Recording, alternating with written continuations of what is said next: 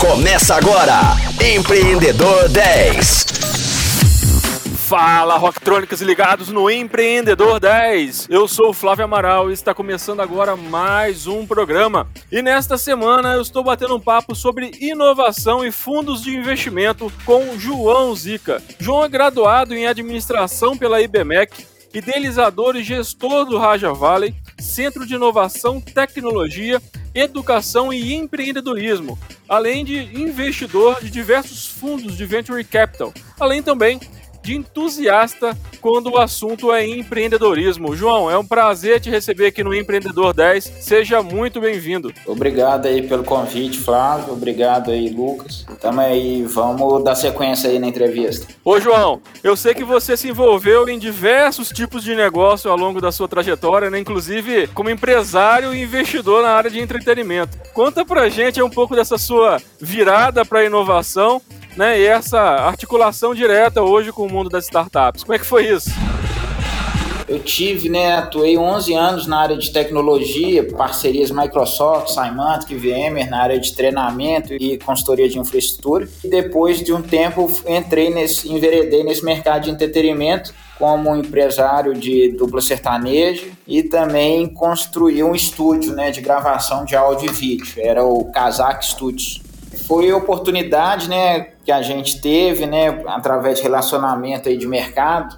Um amigo meu já atuava nessa parte aí de gestão de bandas e também promoção de eventos e uma mudança aí de carreira. Acabei começando a trabalhar nesse segmento, porém fiquei ali só dois anos e vi que esse negócio de trabalhar de noite com artista, virar à noite, começa de noite, é, é meio cansativo. E acabei retomando aí, voltando para a área de inovação, tecnologia e descobri esse mundo aí das startups. Antes eu revendia software prontos, né? Revendas, produtos Microsoft, produtos de prateleira, Symantec, VMware. E acabei indo para investir em startups, criar do zero, tirar da ideia para virar projeto, para validar negócio, para realmente levar para o mercado através de sociedade e conexões. E qual a sua visão hoje sobre essa evolução do ecossistema? Ecossistema mineiro, né? Você é uma, é uma importante parte, né, uma página importante dessa história aí do, da inovação em Minas Gerais.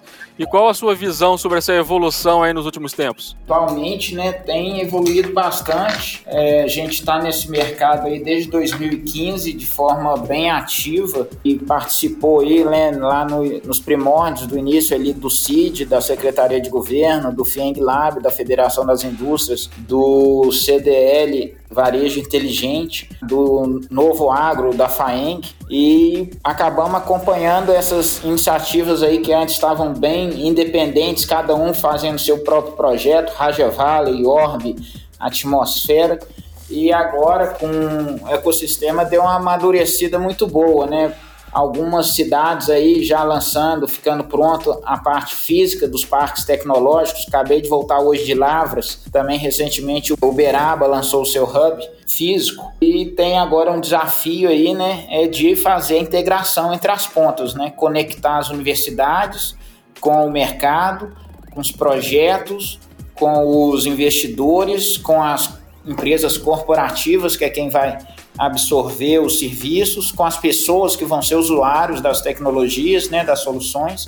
Agora o desafio é fazer isso tudo aí se conectar. E para quem quer empreender, principalmente aqui em Minas Gerais, que é um pouco do seu mercado, né, apesar de você já ter participações em outros estados, quais são os principais desafios, na sua visão, para quem quer empreender em Minas Gerais? O que eu vejo mesmo é o empreendedor conseguir ter aquela visão global, né? Porque às vezes aparece uma pessoa de tecnologia que quer empreender mas ele não conhece a parte burocrática jurídica, a parte burocrática contábil, não tem aquela aptidão comercial para realmente vender o seu produto, alavancar o seu negócio no mercado. Do outro, né, tem pessoal que é mais comunicativo, né, que já tem ali a, a capacidade de fazer a venda do negócio mas infelizmente ainda não conhece de tecnologia, mal mal sabe se comunicar com um programador para entender, repassar para ele o que, que ele precisa desenvolver, mal mal sabe a linguagem de programação e depois, né, como que vai armazenar aquilo ali hoje em dia no cloud computing, né, na, na nuvem, que você vai pôr no Google, você vai pôr na Amazon, você vai pôr no, na cloud Microsoft, que eu vejo muito é essa dificuldade aí de conectar essas pontas, né? Do mercado, da finanças com a tecnologia.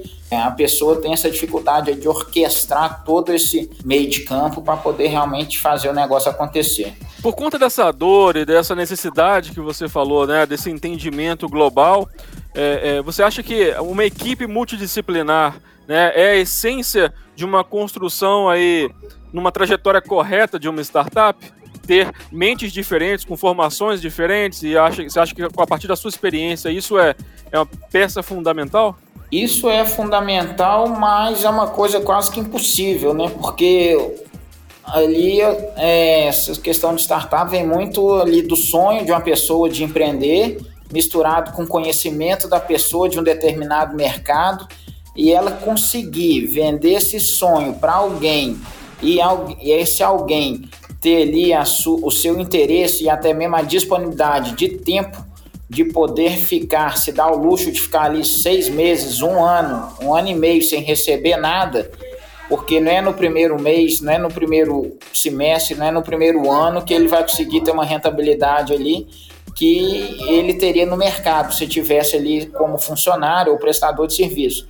E muitas vezes a pessoa não tem essa possibilidade, né, momento de vida de poder passar ali seis meses, um ano sem ter uma renda e para poder manter, manter a casa, manter a família, manter filho, manter casamento e acaba não conseguindo, né? atravessar esse período que é o que a gente chama de vale da morte das startups, né? Que é aquele período ali que tem que testar, testar, testar, sem estar tá realmente tracionando, sem estar tá realmente recebendo por aquele serviço.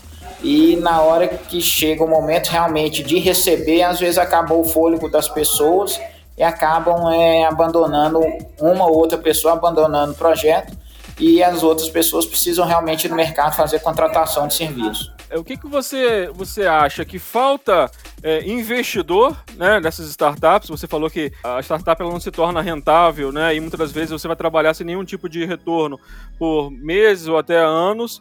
É, você acha que falta investidor ou muitas das vezes falta mais startups maduras suficientes para receber aqueles investimentos? Que a gente tem visto, né, que dinheiro tem muito por aí. Projetos bons também tem muito por aí. O que tem faltado mesmo é fazer essa conexão de forma mais mais simples e mais eficaz e mais direta, né? Tem muita gente aí, principalmente com esse mercado hoje, né, que o juros está muito baixo muita gente aí querendo buscar alternativas aos tradicionais de banco, querendo também passar até mesmo por uma transformação digital do próprio negócio que ele atua né, no dia a dia e quer buscar novas oportunidades, mas ainda não sabe aonde que encontra isso, né? Não tem acesso àqueles hubs de inovação, não tem acesso àqueles parques tecnológicos, não tem acesso àquelas incubadoras. O que precisa mesmo é fazer uma disseminação de conhecimento e aproximação dessas entidades né, do ecossistema de inovação, aproximar isso do mercado tradicional, dos executivos, dos gerentes, dos diretores, das pessoas de poder aquisitivo.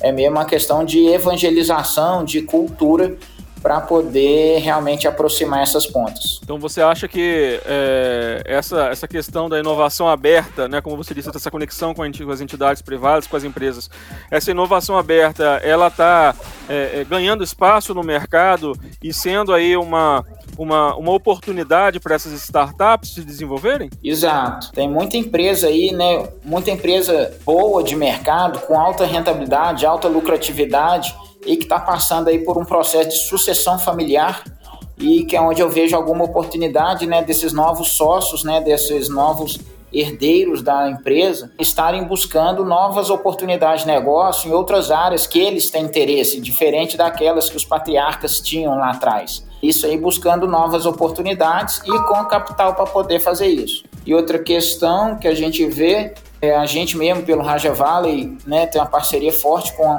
a Dom Cabral no curso de transformação digital.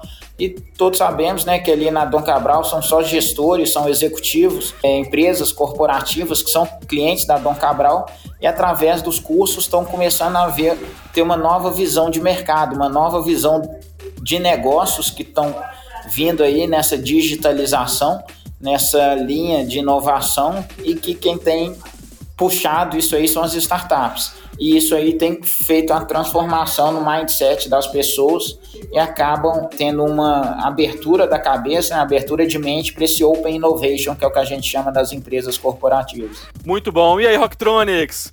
Gostaram desse nosso bate-papo de hoje? Então fiquem ligados, porque amanhã o nosso assunto é Raja Valley. Você conhece o Raja Valley do João?